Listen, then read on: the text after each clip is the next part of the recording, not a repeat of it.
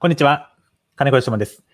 このチャンネルでは、私たちがより自由に生きていくための様々なあこう知恵であるとか情報をシェアしていくチャンネルになります。今日も対談動画をしていきます。え今回が実はシリーズものの第3回にあたります。え今回と取り上げているテーマは、コロナ後の時代を大胆に予測してみた。戦争リスク、ブラック社会が新自由主義、ワクチン開発などを深掘り解説というですね、かなり大きなテーマ、ディープなテーマを掘り下げております。えー第1回、第2回をご覧になってない方はですね、こちらも非常にディープな内容になっておりますので、ぜひ、えーご覧いただければと思います。本日はその最終回になります。はい。この一大テーマも今日で、えー締めくくることになります。どんな結論になるかどうか楽しみにしていただければと思います。はい。ここまで1回、2回聞いてきてどうですか？結構、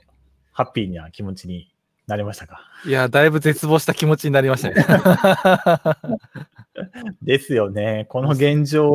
をリアルに知ってしまうと、マジかと なるよね。せ戦争リスクは上がるわ。社会そのものがもうブラック企業みたいになっていくわとか、もうどうなっていくんだよとかって思いますよね。これからの未来。ね希望も何もないっていうね、ゼロ希望社会みたいな感じがするけどね。そうですね。で、今日はね、前半はまたさらにそれにこう拍車をかけて追い打ちをかけるようなお話をしていくことになります。希望が持てないっていうのを突きつもの本当に、うん、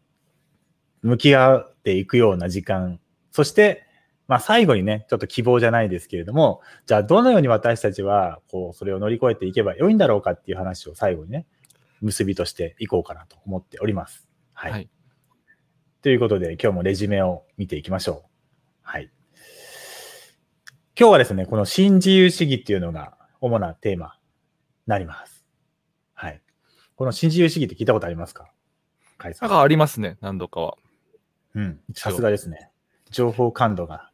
高いですね。いや、金子さんのおかげで、ちょっとずつ 勉強してます。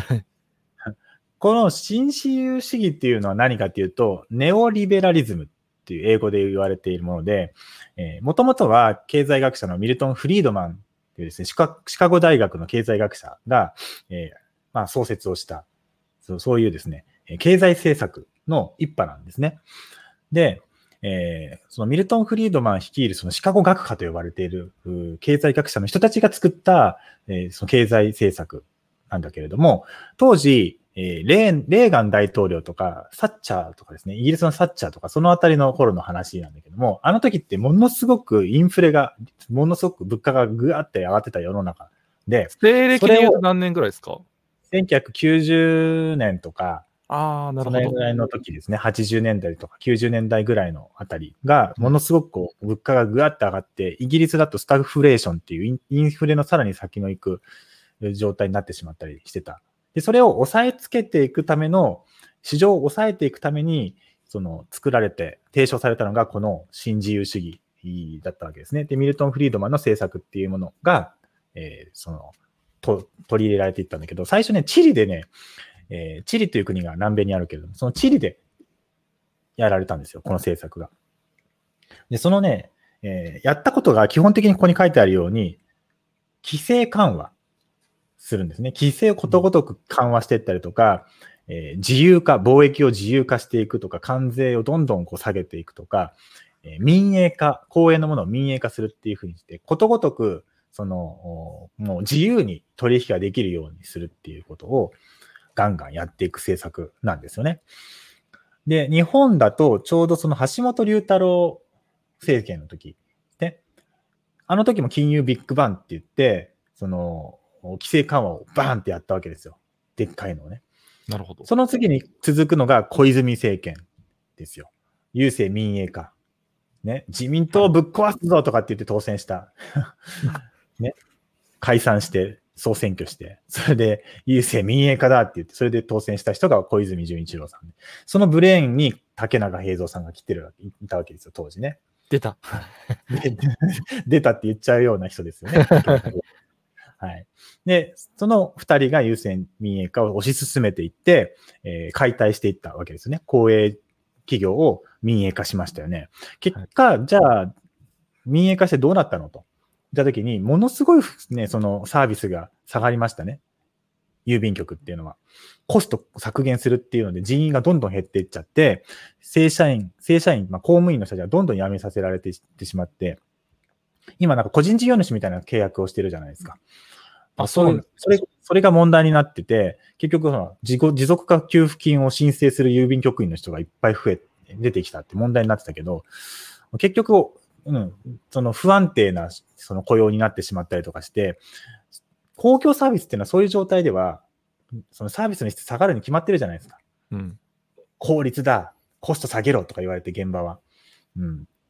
まあ、それが無駄だっていうふうにさ、今まで言われてきたので、人員もお金も全部無駄だから全部それをこう、民営化して効率経営にしていけばサービスも向上するだろうっていう競争にさらせばそうなるだろうって言われてたけど、逆効果でサービスがすごい下がっていく。これはね、公営事業を民営化すると大体そうなっていくんですよ。だから水道の事業なんかも、結局、日本はまだまだ公営でやってるんだけども、市とか自治体が水道の運営をしてるんだけれども、ヨーロッパとかだと、一時期水道の民営化っていうのがすごい流行って、民営企業がその水道の事業を請け負うようになっていったんですね。そしたら、なんと、もうその、ね、競争原理が働いて水道料金下がるかと思ったら、逆に水道料金がどんどん上げられていっちゃったりとか、その水のその質がどんどん下がっていったりとかして、住民がものすごい反発をして、それで逆、うん、逆にその民、その公営化の方に戻してるんだよね。戻してるっていう歴史があって、そういうふうに公営のサービスを民営化すると、結局そういうふうにサービス低下になっていったりするっていうことがあるんですよ。リスクとして、デメリットとしてね。まあ、日本でも郵政民営化をやったことによってそれがが起こっているいるわけなんだけどもね。うん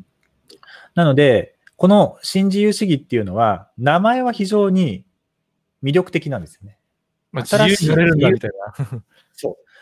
新しい自由得られるわけですよ。こんなに魅力的なものはないわけですよ。これね、あの、うまいなってネーミングが非常にうまいんですよ。結局、この新自由主義がなんでここまで多くの人に対してこう支持を得たかっていうと、結局これ政治、民主主義の思想とか、人の人権の思想っていうものを色濃く取り入れている主張、あの主義になってるわけですね。思想になってるわけですよ。経済的な政策、経済思想に、その人間のこう、個人、人権的尊重みたいなもの、自由とか、そういったものをこう取り込んでるんですよ。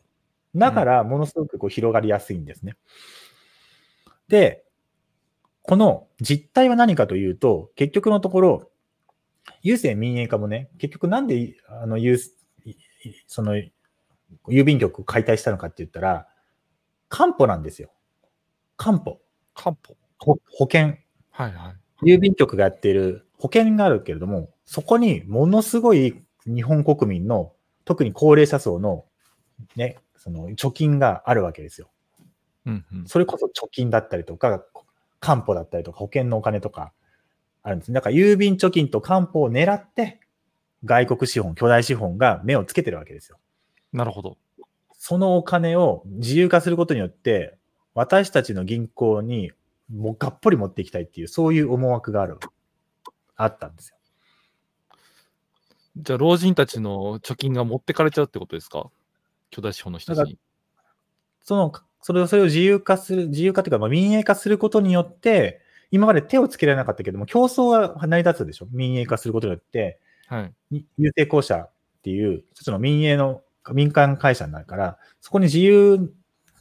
な競争が働くわけだから、そこで初めて外資の人たちは、えー、こう乗っ取りができるようになっていくわけですよ。競争が働く。今までは規制があって、保護膜が、保護膜、保護フィルターがあったから、守られていたということなんですよね。うん。あと、株をね、取得することができるようになります。この巨大資本が株を取得するってことができるようになるわけですよ、会社の。郵政。なるほど。その、ゆうん、日本郵政公社の株を買ったりとかもできるようになっていくということは、その、いろいろと株主として意見を言うことができるようになっていくじゃないですか。そうですね。それが狙いなんですよ。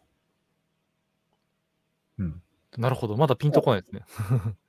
結局マネーですよ。なるほどですね。自由とか、そのサービス向上とかじゃなくて、このマネーが目的なんですね。で、政府は、日本政府は基本的に、えーその巨大資本を中心とした、まあ、グローバルカンパニーと、それからアメリカ政府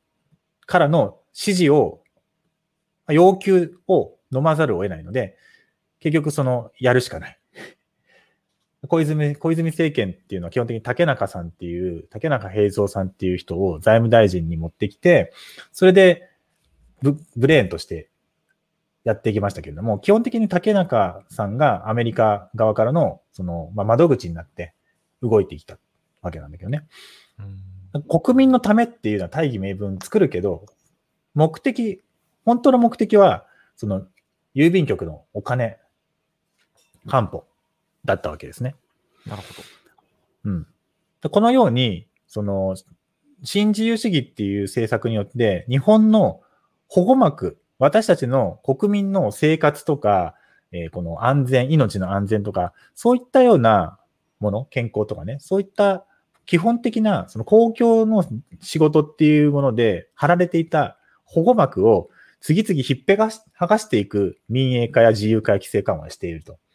いうことなんです。だからシャッター街とかがブワーって広がってしまったのは、結局あれも大店法っていう、えー大規模な、その、イオンとかああいうね、えーモールとかっていうのが出店できないようにして地域の商店街を守るっていう大店法っていうのがあったの。でもそれが大店、そう、大店法がなくなってしまって、一気にああいうモール、ショッピングモールっていうのものができ始めちゃったんだよね。うん。それによって、地域の商店街がどんどんこう、お客さんが取られちゃって、経営が成り立たなくなって、で、商店街ごと全部シャッター街になってしまったっていう、そういう経緯があるのも、これも一つ、規制緩和の影響なんですね。うん。うん。雇用が失われてるわけですよ、結局。まあ我々はね、イオン行って家族でバーイってね、まあ盛り上がれるから、家族としては嬉しいかもしれないけど、そこで働いてる人たちは雇用を全部、まあかなり失ってるわけですよね。商店街で働いてる人はってことですよね。そう。だから地元にお金はいかない。全部イオンとか大企業の方にお金が吸い上げられてるだけであって、ああ、なるほど。地元の人の雇用をする、雇用をがなくなり、働き口がなくなってしまうってことが起こるわけですよ。だから便利にはなるけど、影響を受けてる人はそんな風ににして、もう苦しい状況になってしまうということですよね。うんあとは、まあ、水道法の話ちょっと出たけども、水道法を改正して民営化できるようにしたわけですよね、日本っていうのは。それによって大阪府とかは、もう水道の民営化事業をの始めてます。だから、所有は、その、大阪市なんだけども、運営のところは別の会社が、民間の会社がになってる、いったりするわけですね。なのでね、その、さっき言ったように、ヨーロッパでは、一回民営化したのだけれども、その価格が、水道料金が上がったりとか、サービスが下がったりとかして、も猛反発を住民がして、結局また公営の方に戻ってるという経緯があるんだけれども、日本は逆行して民営化の方に動いているということになっているんだよね。だから、海外の外資系のね、えーフランスの外資系の会社とかが、もう水道の民営化事業の、ものすごいその大手、世界的な大手なんだけども、海外の外資の会社に水の運営を任せてるわけですよ。水道の運営を任せてるっていう状況ですよ。例えばフランスとかがね、会社の、フランスの会社だったらまだね、なんか安全そうだなと思うけど、例えば中国の会社とかが、が自分の地地元のね、水道の運営をやっていますっていうふうに聞いたらどうですか？中国の会社が運営していると。水道事業を。明日急に水が流れないとか起こらないから 大丈夫かなってちょっと思いますね。ね、止まっちゃったりとかね。急に水道料金爆上がりすするとか。あるあるあり得るし、あもっと言うと安全が脅かされる可能性あるよね。水が汚いとか。か。そう、フッ素入れられたりとか、あるかもしれないですよ。そのうん、だからそういうふうに売り渡せるようになっちゃったわけですよ。だから理解がない情報とか、そのよく分かってない自治区の自自治体の長の人たちが、あの運営を効率化するために中国の会社に、じゃあちょっと水の事業を、運営を任せようとかっていうふうに始めるところも出てくると思いますね。そうなってくると、どうなっちゃうかわからない。その責任誰が取るのって、市が取れるのって。じゃあその会社にね、その水道災害が、水道害が、水道によるその水害が出なのかわかんないけど、健康上の被害が出てしまったときに、中国の会社に責任を取らせるって言っても、人の命がなくなりましたとか、そうなってしまった場合に責任取れるのかっていう話になっちゃうんです。だから公共のサービスっていうのは、それ、そういうですね、責任っていうものをものすごく求められるんだけれども、その一部を、まあ、運営を、まあ、民営化しちゃうっていうのは、そういうリスクがあるんですよね。うん。とかとかですね、農薬についてもそうなんだけども、日本は、そのものすごく農薬の基準がめちゃめちゃゆるゆるゆるゆるってなってるので、その危険なね、人体に影響を及ぼす、その農薬でも、今、じゃんじゃか輸入していて、じゃんじゃかホームセンターとかでで買えるようになっていて、CM まで流れるような、そういう、そういう状況になってたりするわけですよ。恐ろしいですね。あの、モンサント社っていう、今バイエルに買収された会社が、まあ世界的な農薬メーカーなんだけども、はい、そのバイエルが、まあ、元モンサントが作った、えー、その、ラなんだっけ、ラウンドアップっていうですね、はい、その悪悪名高き農薬があってですね、それがもう中国ですらもう輸入規制、規制をかけてですね、輸入できないようにしているっていう、中国ですら輸入させないそういう農薬を日本は未だににもういいお客様としてアメリカからどんどんそれを輸入してですね、そしてホームセンターでも買えるように品揃えをこう豊富に並べているラウンドアップっていう農薬があります。なので、これは一つの例なんだけども、日本の農薬基準は本当に緩いので、えー、ある、その、海外の、その、海外の人たちが、日本の旅行を検討しているときに、日本の旅行会社のパンフレットとかを見たときに、はい、えー、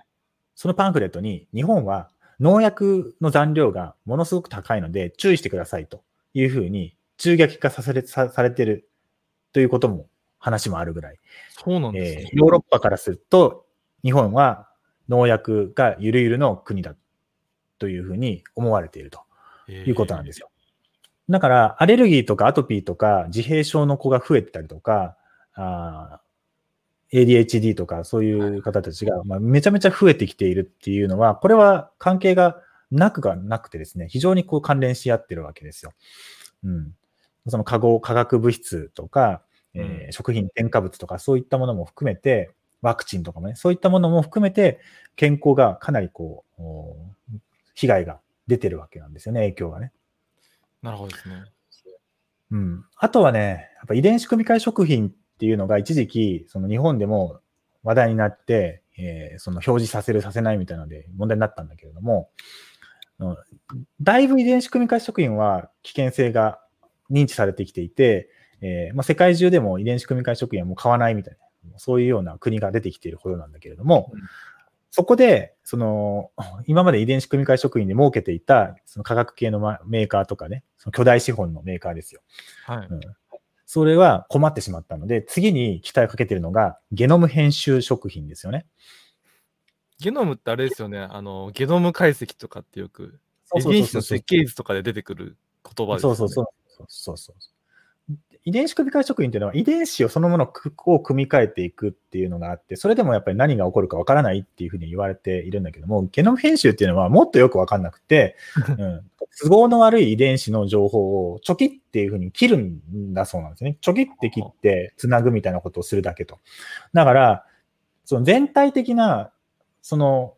システムで考えた場合に、その遺伝子必要だったかもしれないんですよ。でも、これは、例えば、じゃがいもの目のところが毒、毒っていうか、体に毒の部分があるわけですよね。だから、うん、体にいい目の、目にしようと。もしくは、目がないようなじゃがいもを作ろうっていうこともゲノム編集するとできると。ちょきっと切っちゃうと。だから、健康な毒のないじゃがいもができるっていうことなんだけれども、はい、果たしてそれで健康なのかどうかはわからないわけですよね。なるほど。全部が、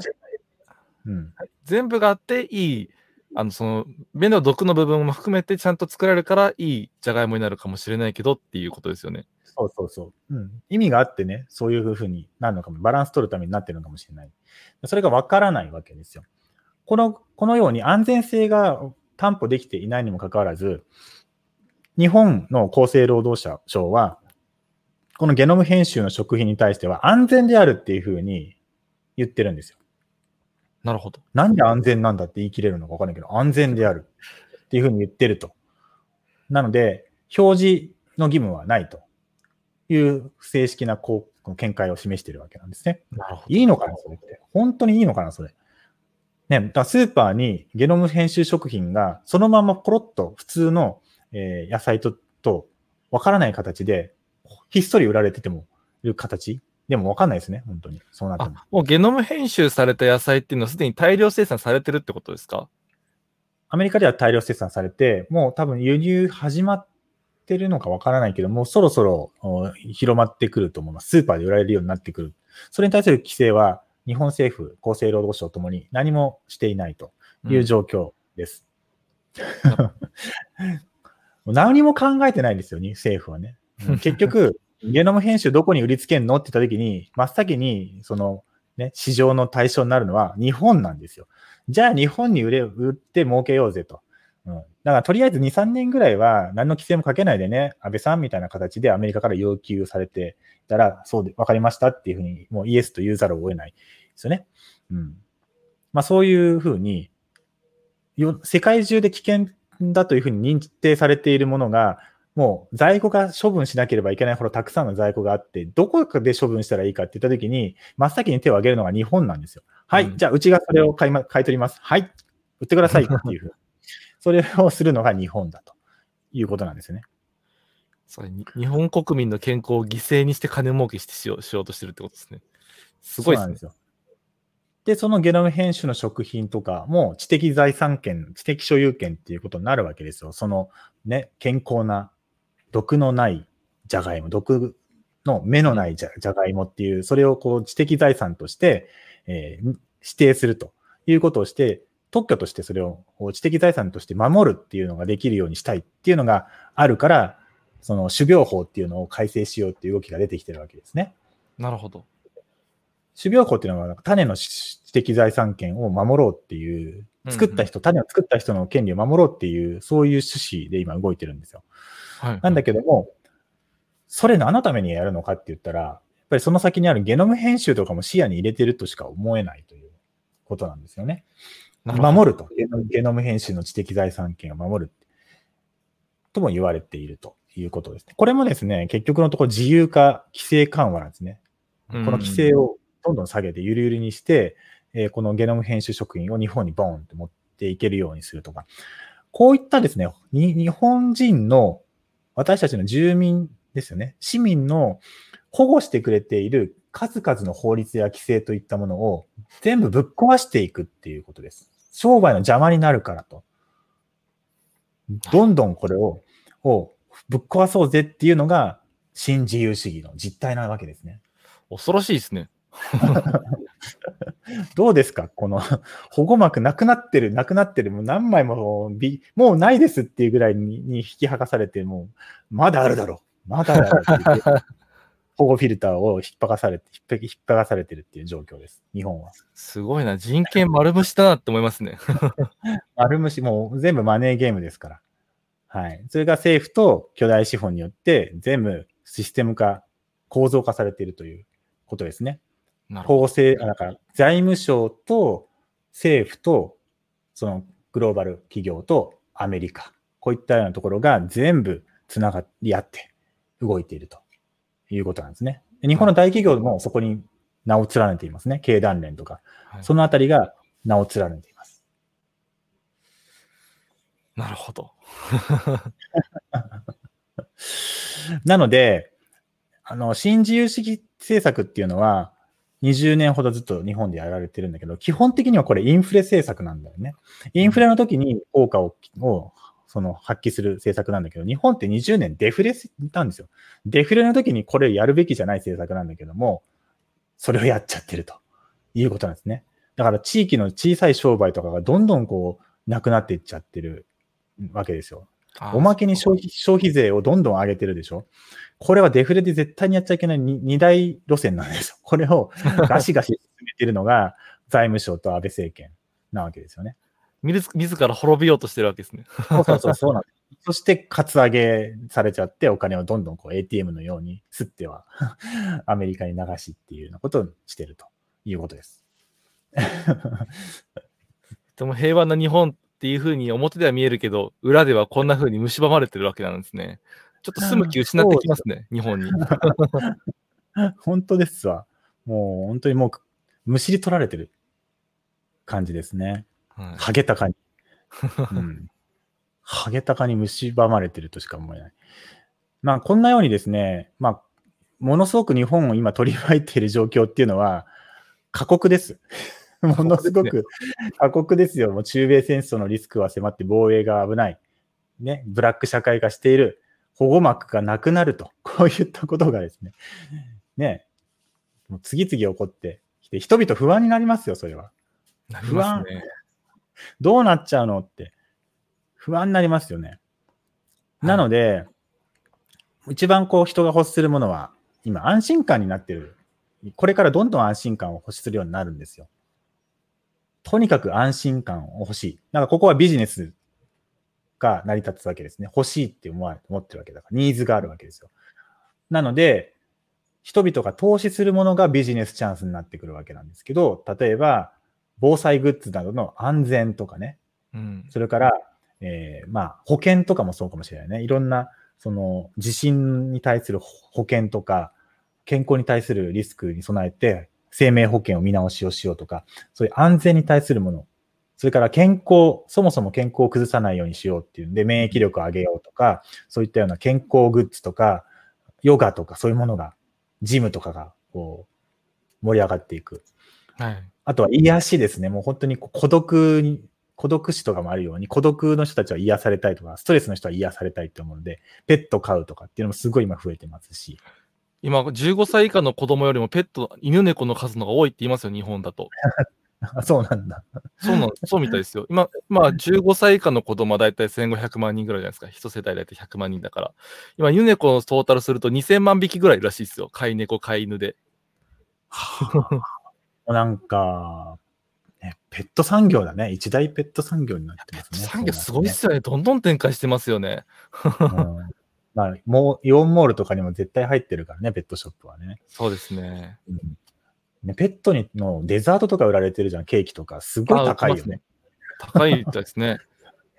お菓子とか、めちゃめちゃ日本、あひ人よりも高いんじゃないの？これもしかしたら。食費とかエンゲお菓ル係数子もまあ、普通に安いお菓子と変わんないですよね。うんまああとね、この教育にお金かけたりとか、はい。情報や知恵とかにお金を投資するとかっていう風になってくる。まあ、防衛のためにね、サバイバルのために。まあ、このようにですね、こういうビジネスっていうのは今後伸びていくだろうと、僕は思ってるんですよね。で、この安心感を得るために人々って検索するじゃないですか。ググったりとか情報を集めたりニュースチェックしたりとかするんで、やっぱり情報をみんな今以上に求めると思うんですね。それも真偽が確かなもの、もう正しい情報ですよね。うさんくさい情報じゃなくって、まともな本質的な正しい情報ですよ。それも他では得られないような気象の情報。こういったものが価値として出てくるわけですよ。こういった情報に対してお金を払う人たちはもめちゃめちゃ増えていくんじゃないかなって思うんですね。うん、ということは、僕らのような個人でビジネスをしている人たちっていうのは、この質の高い情報をどんどんアウトプットして、情報発信していくっていうことをすれば、食いっぱぐれることはないでしょうということなんですよね。なるほど。はい。今以上に重要です。この質の高い情報っていうか、そのま、まっとうっていうふうに、要は判断される情報が重要ってことですね。なんかそのまっとうであるかどうかっていうよりも、受け手がまっとうって思うかどうかが重要になってくると思うんですけども、ビジネスとして考えたときに、何をもってしてまっとうってなってくるんですかね、この場合だと。そうですね。だからやっぱりその受け売り情報とかではなくて、しっかりとその人がいろいろとまあリサーチをして、自分なりにこう分析をして、えーそして、えーまあ常にね、こうまあ安定した情報発信をしていて、信頼をそこそこもう YouTube とかでチャンネル登録者がいっぱいいるとか、うんえーその他にはないようなレアな情報ですよね。うん中国系の情報だったらこの人みたいな、その他では得られない情報源になっていくっていうことをする。まあ、希少性とか信憑性みたいなところになってくるんだけれども、うんまあだからやっぱりその人自身の情報収集能力に依存しちゃうわけですよね。うん。だから、適当にネットでネイバーまとめかなんかの情報を引っ張ってきて、それをこう、ただ紹介してるような方たちは、ちょっとそのすぐ見破られてしまう、浅はかな情報だって判断されちゃうっていうことですよね。なるほど。じゃあ、その人にしか出せない情報を出していくっていうことの方が価値があるんですね。じゃあ、そのオリジナリティをこうどうやって作っていけばいいとかっていうのをまたこう別の動画でお話しするっていう感じなんですかね。そう まあ、今日のところは、こういう世の中の流れ、はい、世界の流れっていうものがあって、これからこうなっていくであろうっていうことだったり、人々がどういうものを求め始めていくのか、えー、ビジネスとしてどういうニーズが出てくるのか、そのための鍵となるものは何か。まあ、つまり情報やコンテンツっていうものなんだけど、それが価値がすごく上がってくるので、僕らとしては、えー、まず情報をちゃんと自分で、えー、取捨選択して見極める。そしてそれをこう、うん、まあ、人々に価値ある形でコンテンツにする力であるとか、発信する力っていうもの、これを高めていくっていうことが、まあ、チャンスにつながっていきますよっていう話。うん、そのじゃあ、付加価値のある情報とか、質の高い情報って何なのよっていう話は、またね、別のシリーズ動画っていうのを作っていこうかなと思いますので、そちらを期待していただければと思いますね。はい。はい。ということで、3回にわたって、ようやく完結をしました。今回壮大ですね。シリーズ、うん、まだちょっとはしょってしまっているところはあるんだけども、大体僕が考えているものはお伝えできたんじゃないかなと思いますね。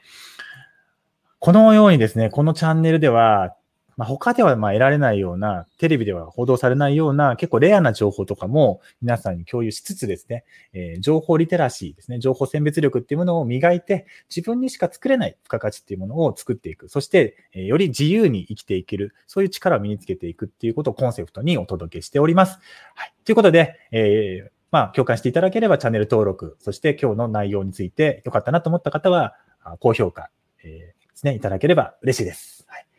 ということで、本日の動画は以上となります。また次の動画でお会いしましょう。